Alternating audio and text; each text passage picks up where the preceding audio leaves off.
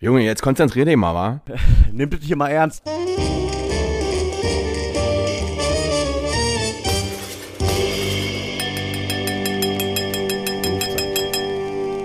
Ja, das, das läuft. Das läuft, guten Morgen, wa? Man, man verändert sich ja wirklich mit den Dialekten. Also es hat witzigerweise eine Mitarbeiterin gestern zu mir gesagt, wenn, wenn ich Berliner war, dann, dann klinge ich, klinge ich da irgendwie total anders. Ich liebe Berlinern. Ich liebe es. Es ist einfach Ich ist der geilste Dialekt der, äh, in Deutschland. finde Der sächsische find in der Dialekt und der auch. schwäbische sind ja so mittelpopulär. Ähm, und bei dem Rest irgendwie, dann dieses Alemannisch, das verstehe ich nicht. Mm, Und bei den, bei den Hesse, da kann ich, den, kann ich leider nichts ernst nehmen. Also ich habe da einen Onkel, das ist ein, was weiß ich, Großonkel, der so ehemaliger ähm, Kriminalkommissar. Und wenn der, egal welchen Mord und Todfall, den der auf Hessisch erzählt, treibst mir die Tränen in den Augen vor Lachen. ähm, das ist, ähm, ist wirklich spannend. Aber, aber ansonsten bin ich großer Berliner-Fan. Ich auch. Also ich mag es auch dort mit dieser, mit dieser rotzigen Art und kann denen das witzigerweise auch äh, nicht übel nehmen. Wenn die in ihrer typischen Art, der Taxifahrer oder keine Ahnung, der Uber-Fahrer da, da rumrotzt und ähm, Junge, jetzt konzentrier dich mal, wa? Ja, nimm das hier mal ernst, wa? Und man, verändert auch komischerweise sein Wesen, finde ich, wenn man. Äh, Du veränderst sofort die Haltung. Dialekt- Also das ist ja, ist ja, ja. prinzipiell so, dass du das auch beim, auch beim Sprechen im Allgemeinen die, ähm, äh, die Stimme sofort anders wird, wenn du eine andere Haltung annimmst. Also wenn du richtig aufrecht stehst, das ist bei der Stimme, äh, Sprecherziehung zum Beispiel auch, ne, oder Stimmausbildung, dass wenn du richtig gut stehst, dann sackt die Stimme noch ein Stück runter, wird voluminöser, weil du viel mehr ähm, ähm, Lungenvolumen nutzt und äh, ta- tausend Dinge. Also das verändert das total. Und bei diesen Sprachen ist ja wie so eine Rolle, die du dann auch einnimmst. Ne? Mhm. Also du bist ja dann auch gleich der, der, der, also du wirst ja auch im Inhalt der Sprache sofort rotziger, wenn du halt Berlin hast. Finde ich Mhm. gut. Mhm. Ich finde es für mich selber sehr bedauerlich, niemals wirklich platt gelernt zu haben. Kannst du Plattdeutsch reden? Snaggen? Plattdeutsch snaggen? Also ich kann es, ähm, nee, ist tatsächlich ein klassischer Effekt der, der äh, Sprachscheuheit, dass ich Hm. verstehe das, weil meine Großmutter mir und meine Tante mir als kleines Kind immer auch, auch so Kinderlieder auf Plattdeutsch vorgesungen haben. Und dann kam noch dazu, dass wenn immer ich was nicht verstehen sollte, ja, da hat meine Mutter und meine, also meine Eltern, Großeltern, dann haben die Plattdeutsch geredet. Und nun war das dann natürlich für mich besonders interessant. Also mein, mein Interesse, das dann zu verstehen, verstehen zu können, war relativ hoch. Dadurch habe ich das relativ schnell geblickt, habe das aber selber nie gesprochen und äh, führt heute dazu, dass ich, ich, kann, ich kann es nicht sprechen, was ich total tragisch finde. Ich würde es meinen Kindern gerne irgendwie weitergeben. Ähm, wo, wobei das die Pflege des Plattdeutschen doch auch sehr, sehr spärlich ist. Ne? Also es gibt halt ein paar alte Leute, die das noch sprechen. Dann gibt es irgendwie in der einen oder anderen Zeitung immer noch mal eine Rubrik, wo irgendwie mal was auf Plattdeutsch steht. Ähm, aber man muss anerkennen, ähm, dass das aussterben wird.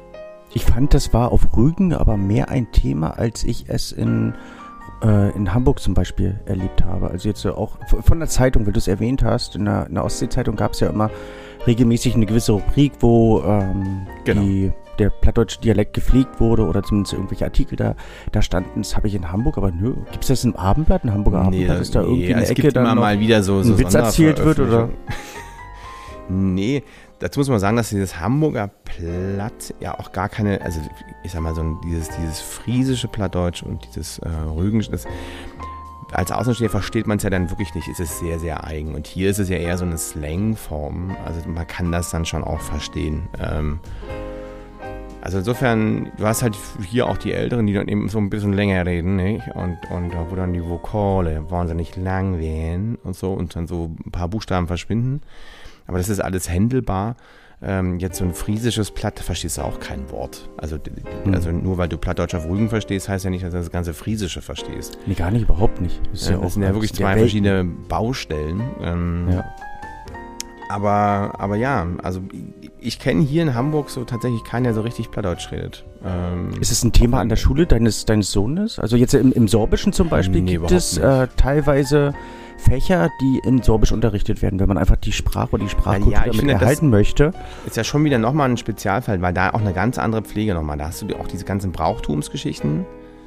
ähm, die da gepflegt werden. Dann hast du natürlich diese, ähm, auch schon lange eben diese, ähm, die Ortsbeschilderung oder die Beschilderung im Allgemeinen sind dann auf Sorbisch und ähm, Hm.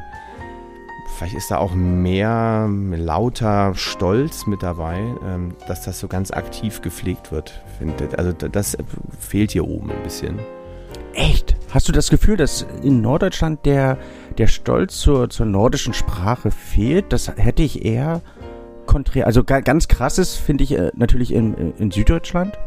Die ähm, vergöttern ihren Slang-Dialekt. Ähm, hier im, im Sächsischen ist so ein bisschen äh, in, äh, in Bayern oder in, in Schwaben. Ja, dabei, mehr sein mehr, die, die, die, die reden halt auch. ne? Also, die, pf, ja, also die sind, da gibt es ja auch im, im Fernsehen verschiedene Ansätze, ne? Also es gibt äh, Leute, die halt äh, Hannoveraner Deutsch sozusagen, es gibt keinerlei Färbung auf dem Sender, sage ich jetzt mal. Ne? Keiner, also jeder hat vernünftiges Hochdeutsch zu sprechen.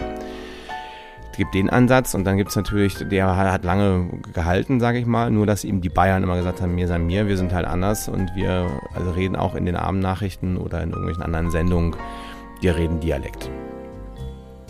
Ähm, ja, kann man verschiedener Ansicht sein. Im sächsischen oder im, beim, beim mitteldeutschen Rundfunk, finde ich, ist es, ähm, da ist der Wille da, Hochdeutsch zu reden. Das finde ich gelingt nicht immer. Das, das, das Sächsische an sich bringt ja auch so die eine oder andere grammatikalische Tücke mit sich, die da auch nicht jeder ähm, im Griff hat, sage ich jetzt mal. Ähm, aber ich bin, muss gestehen, Hör auf mit den Ausführungen, ich muss heute noch vor die Tür gehen. Also da ich will, ich, ich will da gar nicht rein. Meine Erkältung hängt noch so, hängt mir noch nach. Und ähm, ja, nee, ich bin Fan der, des, des, des, des Hochdeutschen. Ähm, also das, weil einfach auch ähm, in den Dialekten jeweils ja, wie gesagt, auch grammatikalische Eigenheiten sind, die dann formal betrachtet falsch sind. Oder Wortverwendungen kommen, die einfach quasi klassischerweise wir jetzt nicht als ganz sauberes Deutsch sehen. Und ich finde, dass das im Fernsehen oder im, im, Rundfunk, wie auch immer man das bezeichnen will, ähm, eine gewisse Vorbildhaftigkeit ähm, durchaus sein kann. Und äh, bin auch ein großer Fan von, von einer, von der äh, äh, maximalen Nutzung der Sprache. Das heißt, also du hast ja so, keine Ahnung, hier, man darf keine Fremdwörter verwenden oder das, das Wort ist unüblich oder das darf man nicht.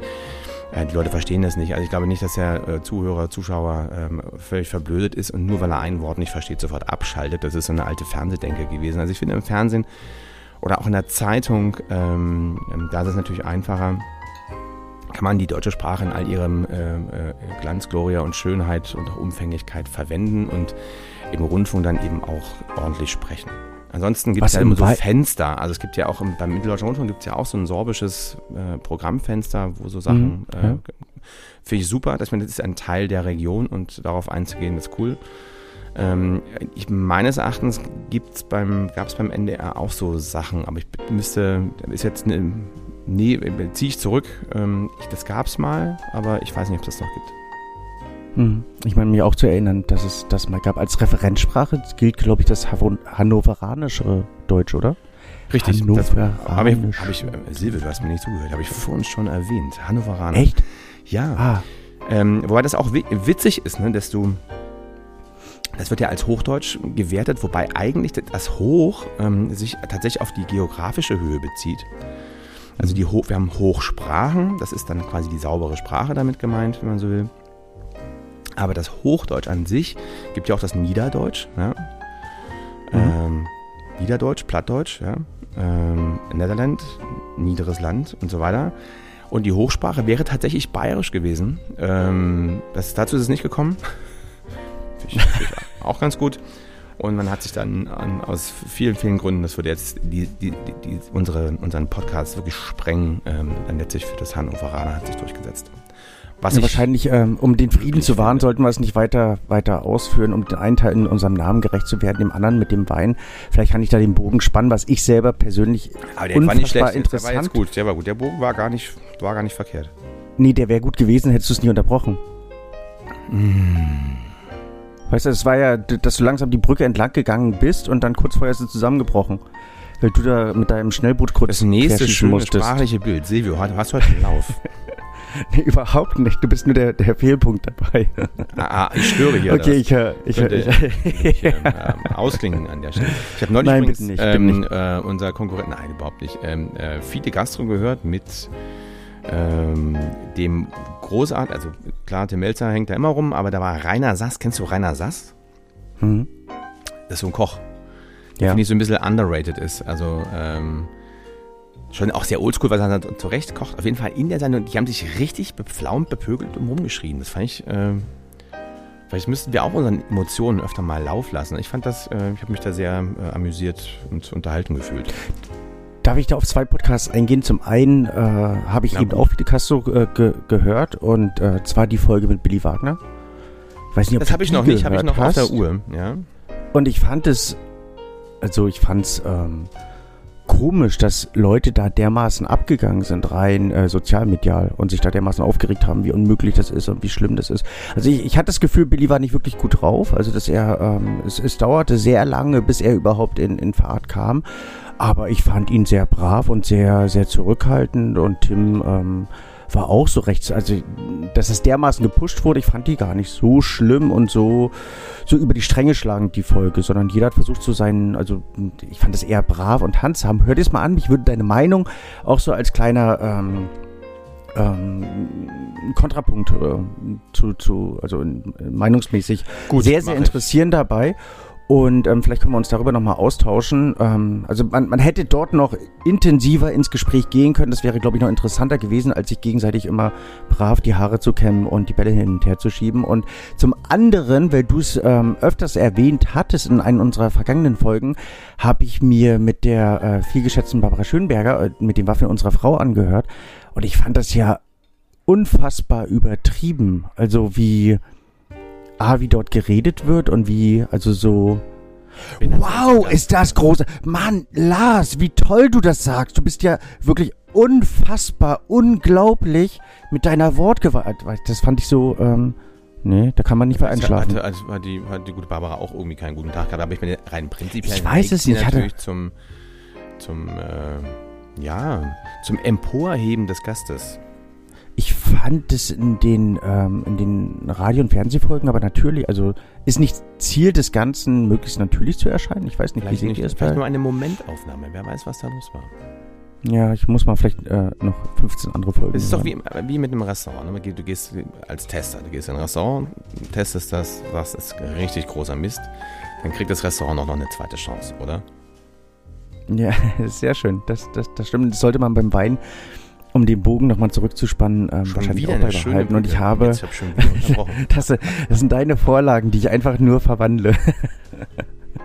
und das ohne Drehbuch und Absprache. Herrlich, wie Ähm, das hier läuft. Und das fi- finde ich beim Wein, um das mal weiterzuführen, genauso. Also, dass man, also ein, ein, ein, ein fatale oder eine fatale Situation unserer Zeit ist, dass alles super und Bombe und mega und ähm, über die Dinge gelobt wird und es keine faktische Beurteilung eines Weines mehr gibt und dass äh, sich kaum jemand um Weinsprache als solches kümmert. Das kam mir vor in den Sinn. Also, dass es ja auch eine Weinsprache gibt und ich selber bin das aller, allererste Mal darüber aufmerksam geworden durch einen Weinhändler, der mich Anfang der, der äh, 2000er Jahre mh, angesprochen hat oder mir erzählt hat, dass er ein Weinbuch über Weinsprache schreiben möchte. Zudem ist es nie gekommen, leider, und ich finde, es ist längst überfällig, ähm, dass man Leute dazu animiert, über Wein und vernünftig über Wein zu reden. Paula Bosch war eine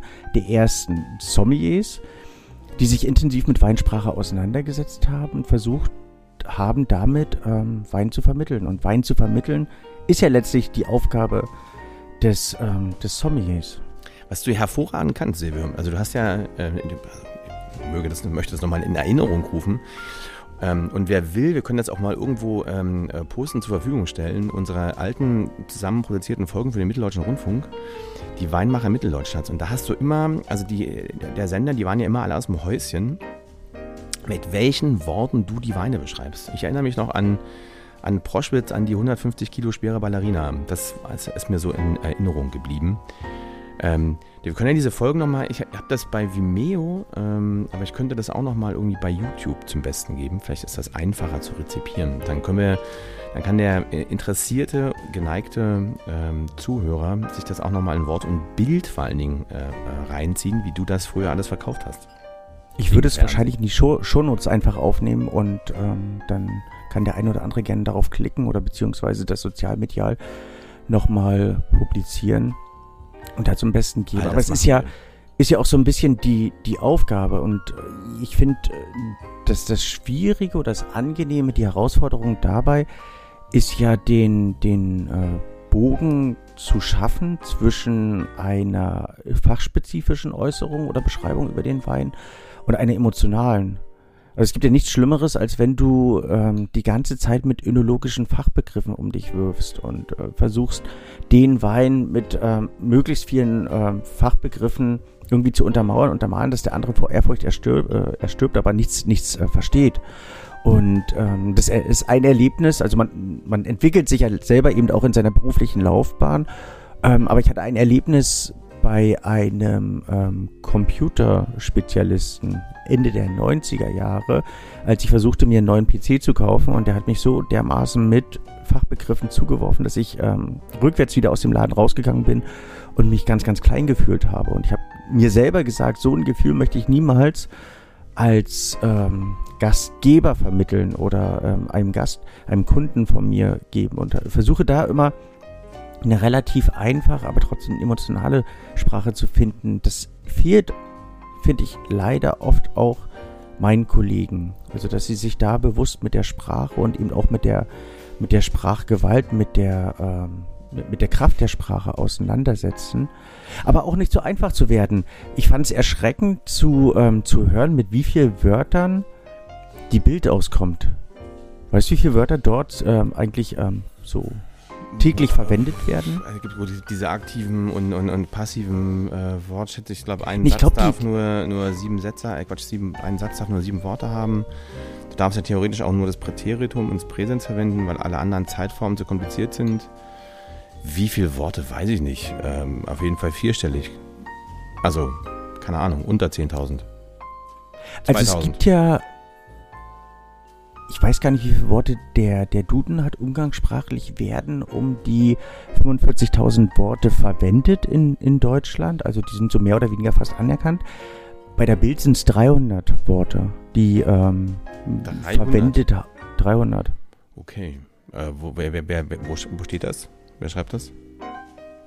Ich müsste es recherchieren, ob ich es ähm, ja, egal, ich, also die deutsche Sprache habe es, so ähm, knapp 100.000 100.000 Worte ähm, und wenn du äh, so ein richtig pfiffiger Zeitgenosse bist und dein eben das, also passiv würdest du quasi die 100.000 verstehen und aktiv würdest du ähm, 40.000 verwenden, dann bist du schon, bist du schon sehr weit vorne. Also müsste man schon in die gehobene Zeitungsklasse gucken, also was wie die Zeit oder sowas, die ähm, die dann auch so an solche Zahlen rankommen, also an den Möglichkeiten, die sie verwenden, weil die ja sich auch nicht scheuen, mal ein Fremdwort zu verwenden. Ein Fachbegriff. Das ist was, was natürlich die, die Bildzeitung gewaltig vermeidet und eben allein dadurch schon, dass sie halt eben keine Zeitformen im Prinzip verwenden, weil das zu kompliziert sei und eben die einfache äh, Rezeptionen irgendwie erschweren. Ähm, ich meine, gelesen wird sie ja irgendwie. Ne? Das ist, ähm, was in der Bildzeitung steht, ist ein Tag lang die Wahrheit, ja, bis zum Widerruf. Das Ding ist morgens gedruckt, ist in der Welt und das war's dann. Mhm. Es ist, ist, äh, also man möchte ja mehr oder weniger, oder das war der Ansatz damals, das Volk erreichen. Das ist ja letztlich auch der, der, der Erfolgs, äh, das Erfolgsgeheimnis von Konrad Adenauer gewesen. Also die einfache, die Volkssprache zu pflegen. Das ist halt letztlich dann eben auch mal die Aufgabe, was man daraus macht. Gibt es eigentlich intellektuelles Fernsehen? Also aus deiner Sprache gibt es einen, ähm, jetzt losgelöst von Arte, wo es manchmal versucht wird, was manchmal aber eben auch an der ähm, an der Zweisprachigkeit ähm, ein wenig, glaube ich, scheitert. Also ich glaube, wenn ich jetzt Und da wird ja mehr über die Bildsprache also geschildert. Diese Kulturmagazine, so wie Titelthesen, Temperamente, da wird schon versucht, ähm, mit vernünftiger Sprache auch in den Moderationsteilen, ähm, der Kollege Mohr heißt er, glaube ich, ne, ähm, mhm. der das sehr souverän macht und ähm, finde ich eine tolle Sprache hat. Der, der verstorbene Kollege Roger Willemsen hat das, glaube ich, auch versucht. Dann Es gab auch noch mal eine Literatursendung, also eine Bücherempfehlungssendung. Ich weiß nicht, ob es die noch gibt. Ähm, auch da fand ich, ist so die, die Sprache und das Wortgut, das, was wir so haben, ähm, durchaus gepflegt worden. Ähm, ich bin auch in der Tagesschau und Tagesthemen, macht, macht man sich oder macht sich die Redaktion unglaublich viel Gedanken über Sprache. Okay. Ja, geht es dann äh, schon auch darum, natürlich, wie kannst du mit, mit klar, also nicht einfacher im Sinne von wenig Worten, aber mit einfacher und klarer Sprache ähm, trotzdem komplexe Sachverhalte ausdrücken. Das ist, gar, das ist eine Wahnsinnskunst. Also das mhm. ist total schwer. Übrigens mal, kennst du die im, im Deutschlandradio, ähm, diese äh, Nachrichtensendung in einfacher Sprache? Ja. Das, das gibt also es, glaube ich, ich, ich, glaube ich sogar auch bei der Tagesschau. Das, ähm, das genau, gibt's auch. nachschauen, ja, ja. Das gibt's auch. Und auf jeden Fall sitze ich immer im Auto, fahre irgendwie von A nach B und dann höre ich das, ohne das Intro gehört zu haben, also was das ist. Ich dachte, ey, was ist denn jetzt hier mit den Leuten beim Deutschlandfunk nicht in Ordnung? Was, was, was erzählen die mir denn jetzt hier für einen Käse? Gibt es da keinen Redakteur mehr, der irgendwie einen klaren Satz schreiben kann, bis ich dann also begriff, dass das ähm, eben sehr stark reduzierte, äh, sehr einfache äh, Sprache ist und die tatsächlich geführt mit 150 Worten auskommen. Finde ich toll, aber so unvorbereitet hat es mich äh, mal kurz aus dem ähm, äh, äh, Angeln gehoben. Ja, das finde ich gerade ähm, auch zum Deutsch lernen großartig.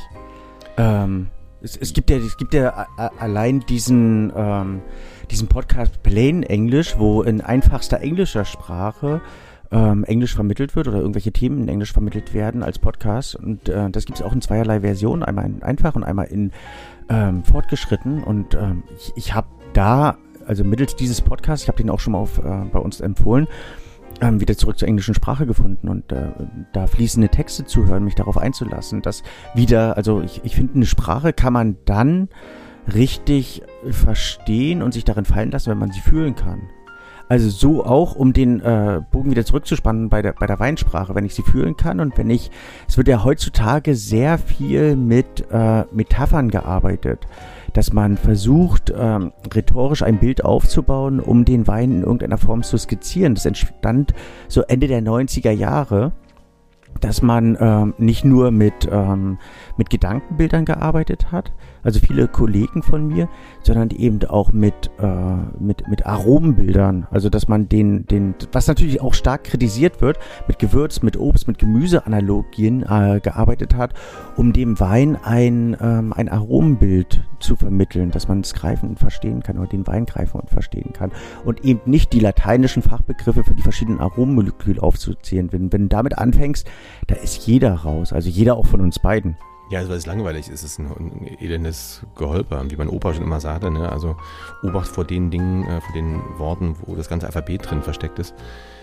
Also wie macht man, wie, also wie ist denn der, ich sag's jetzt mal, niedrigschwellige Einstieg in die, in die Weinsprache?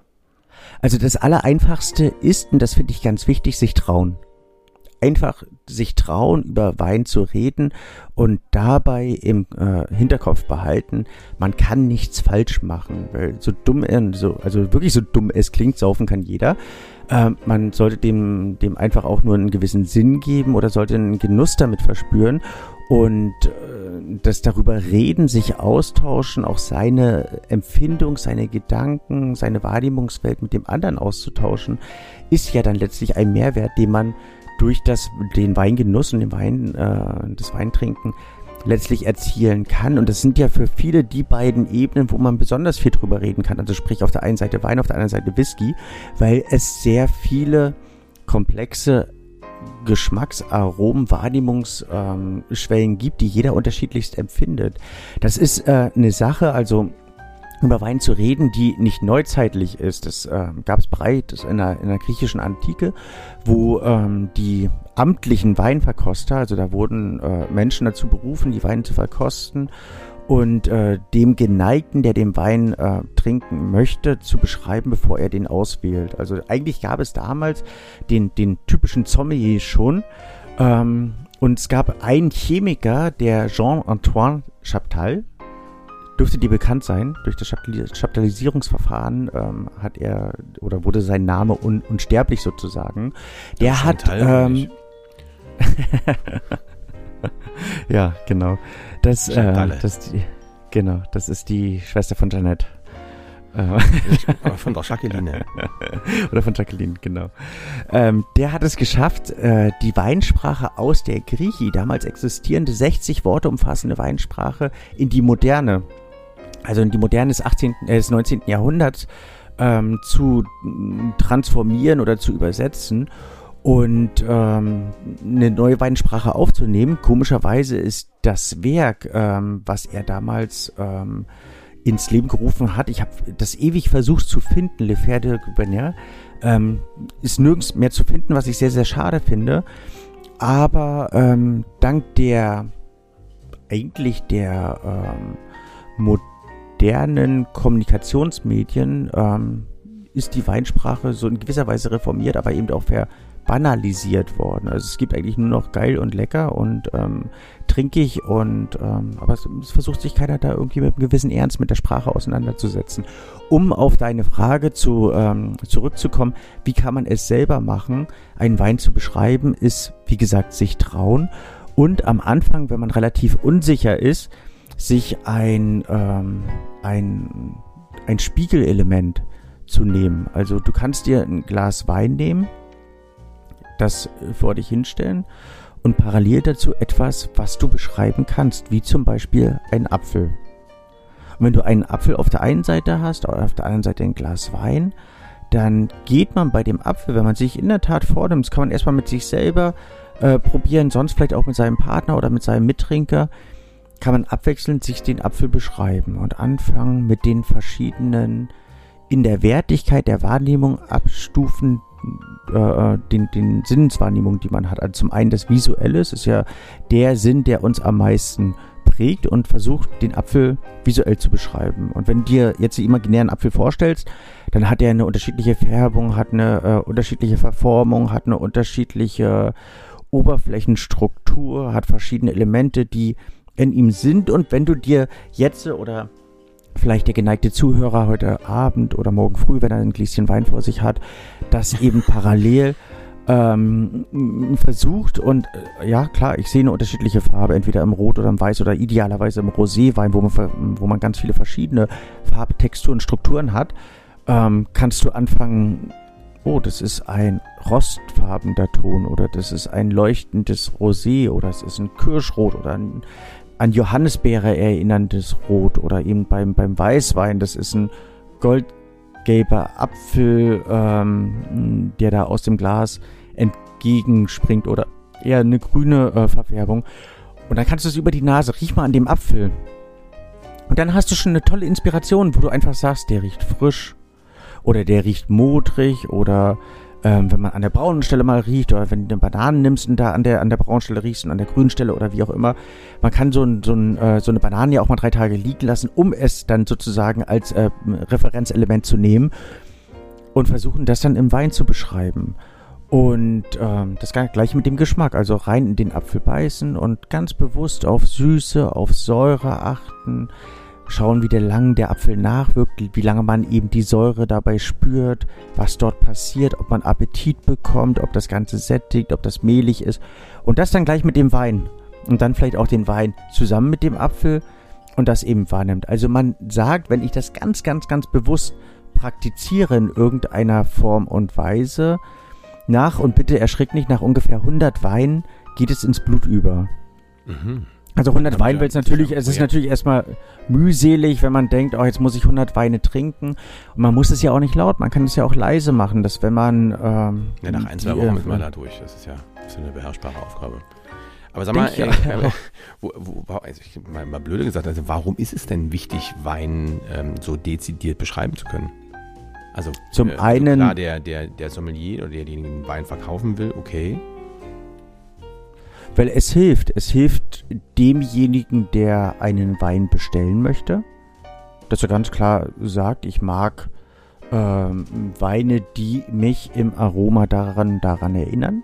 Damit hast du ja ganz klar eine Rebsorte eben auch definiert. Also der große Vorteil ist dabei, Und das sollte nicht vom Wissen abschrecken, aber man muss weniger wissen, wenn man auf sich selber vertraut, weil du eben die Rebsortenstile und die Ausbauformen nicht kennen musst. Das ist dann der Mehrwert, der dann irgendwann automatisch an dich herantritt, weil derjenige, der das Ganze äh, dir dann irgendwie verkaufen möchte, sei es der Weinhändler oder der Sommelier, wird es dir dann vermitteln dass er sagt, ah, okay, Johannisbeere, Sie möchten Cabernet Sauvignon. Kannst du dir ganz einfach merken, okay, Cabernet Sauvignon, Johannisbeere, ja, super. Ähm, wenn du dir deiner Aromenvorliebe bewusst wirst und dich ähm, darin fallen lassen kannst. Also kannst du ganz klar sagen, okay, der erinnert mich an, an dunkle Früchte, vielleicht sogar Johannisbeere. Das ähm, kann man ja bei einem Wein, der einen selber ähm, gefällt, dann in irgendeiner Form memorieren oder eben auch, was man abstoßen findet. Es geht ja nicht immer um die schönen Dinge, sondern was man überhaupt nicht mag. Also, dass man Kirschen überhaupt nicht mag, dass man ähm, Lorbeer überhaupt nicht mag, dass man Minze zum Beispiel überhaupt nicht mag und ähm, oder Eukalyptus. Und dann weiß ich genau, ich mag keine australischen Weine, weil die immer diesen unterschwelligen leichten Eukalyptuston haben oder eben auch vom Gaumengefühl, dass man über Säureelemente reden kann. Ich mag sie eher, mag den Wein eher geschmeidig, mag ihn eher rustikal, derb, mag ihn eher stark abstrahierend, mag ihn richtig kernig, dass man seinem Geschmack ein Gesicht verleihen kann und dann schneller zum Ziel kommen kann. Und das Ziel ist dabei nicht Trunkenheit, sondern das höchstmögliche Geschmackserlebnis. Oder eben auch ganz bewusst nach etwas suchen kann, was man normalerweise nicht mag. Also die Kommunikationsform bei der Weinbestellung. Auf der anderen Seite einfach also es gibt ja kaum etwas Schöneres, es gibt vieles Schöneres, worüber man reden kann, aber es ist eine lebensbereichernde äh, Austauschform, sich über Wein zu unterhalten. Wie empfindet der andere den? Wie kann man das selber empfinden? Und selbst wenn man ein ernsthaftes Gespräch hat, ist es ähm, oftmals sehr, sehr hilfreich, das mit dem wahrgenommenen Wein zu eröffnen, weil der andere sich öffnet. Also wenn ich mich mit dir darüber austausche, welchen, ähm, welchen Wein wir mögen oder wie wir den gerade erlebten Wein empfinden, öffnest du ja dein Inneres. Du öffnest deine Wahrnehmung. Du bist unglaublich offen, bist ähm, empfänglich für, für Gedanken, äh, positive, negative oder möchtest eben auch von dir erzählen. Und wenn man dann mit einem gewissen, mit einer gewissen ähm, Fertigkeit, keine Ahnung, das Thema wechselt, ähm, weiß man relativ schnell auch vieles andere von dem anderen, weil er eben offen und, und ähm, ja, einsichtig ist oder einsichtbar ist, einsichtbar ist sozusagen. Also das, das hilft dort auch, dass man einfach versucht, ähm, den, den Abend oder den, den Gesprächsmoment mittels des Weines zu eröffnen. Und manchmal, wenn man überhaupt nichts zu erzählen weiß, dann kann man über den Wein reden. Also das ähm, ist ja dann auch hilfreich. Kittend, meinst du? Das, ähm genau, Beziehungsarbeit mit dem Wein. Äh, also nicht, nicht mit dem viel trinken, sondern mit dem bewusst. Und kann man das Gute mit dem Guten verbinden, ne? genau, also zwei Fliegen mit einer Klappe, um in einfacher Sprache zu reden. Und dann ja. zum anderen hilft es dir natürlich, auch in vielen anderen Bereichen. Also wenn du Wein beschreiben kannst, kannst du auch Bilder beschreiben, wenn du im Museum bist. Also wenn du einmal ein, ein für viele kompliziertes Element wie Wein in Worte kleiden kannst, dann kannst du dich mit, äh, mit jemand anderes auch vor ein Bild stellen und kannst versuchen, dieses Bild zu beschreiben. Die Großartigkeit, die Tiefe. Also du, du arbeitest ganz anders mit Worten, als wenn du es einmal nicht getan hast oder kannst ein Konzert beschreiben, kannst Musik beschreiben, kannst ein Buch beschreiben. Also Wein hilft, kann ich da nur sagen. Das ist meine, das ist meine Grundthese, meine Lebensgrundthese. Wein hilft, hilft Wirtschaften, hilft morgens wie abends. Also bin ich bei dir. Und da finde ich es unfassbar schade, dass so etwas kaum in also nicht nur Schulen, weil da wird wenig Wein getrunken, sondern auch in Sommelier-Schulen oder bei der Sommelier-Ausbildung vermittelt wird. Also selbst dort geht es rein ums Wissen und nicht um die Emotionen oder um das Wein äh, vermitteln an den Gast. Und das finde ich, natürlich müssen die viel lernen, müssen auch viel über die Weinbereitung lernen, aber dieser eigentliche Weinservice ähm, wird, wird kaum, kaum vermittelt. Also selbst bei der kürzlich stattgefundenen äh, Sommelier-Weltmeisterschaft wo übrigens ähm, äh, der Raymond Thompson aus Lettland gewonnen hat vor der Nina Jensen aus Dänemark und ähm, Reese Joy aus China ähm, den dritten Platz geholt hat, geht es ganz gering nur um die Weinsprache. Und das, glaube ich, ist, der gesamte Wettbewerb wird in Englisch aus, ausgerichtet, äh, sollte nicht dem geschuldet sein, dass es international ist, sondern dass es ähm, wenig, ähm, also dass wenig Wert darauf gelegt wird, die, die Sprache dort aktiv zu leben und die Weinsprache aktiv zu leben. Also der, der findet ja fünf Tage statt, dieser, dieser Wettbewerb, natürlich mit Vorentscheiden und so weiter. Aber ähm, für die schade. Das, Entschuldige bitte, ich habe hab so ein bisschen, hab ich, ähm, dass er in Englisch durchgeführt wird, ist ja relativ logisch, damit die alle miteinander reden können. Und das ist doch dann quasi, dass man sich dann auch austauschen kann in einer Sprache, die jeder versteht. Also wenn die chinesische Kollegin auf den äh, äh, lettischen oder litauischen äh, einredet, dann gibt es ja möglicherweise Verständigungsprobleme, wenn die das in ihren lokalen Sprachen. Nein, es ist, ist natürlich mehr als verständlich, dass der in Englisch äh, durchgeführt wird, aber dass äh, es keine Sparte dabei gibt, wo man sagt, man ähm, hat eine eine ähm Wer kann das am blumigsten verkaufen? Wer kann es am das besten beschreiben? Ja der, das sollte ja der Sommelier können. Also es sollte ja der, der Typ im Restaurant, der den Wein verkauft. Ja. Oder Weinhändler, aber meistens machen es ja dann doch ähm, Leute, die äh, auf sozialen Medien unterwegs sind oder Journalisten, die ähm, das dann versuchen, weil sie eben nur durchs Wort sprechen können oder durchs Wort vermitteln können. Ähm, das, aber vielleicht kann man das als, als, ähm, als Gedanken mit in die Welt nehmen, sich mehr um die Sprache zu kümmern und eben auch mehr um die Weinsprache zu kümmern.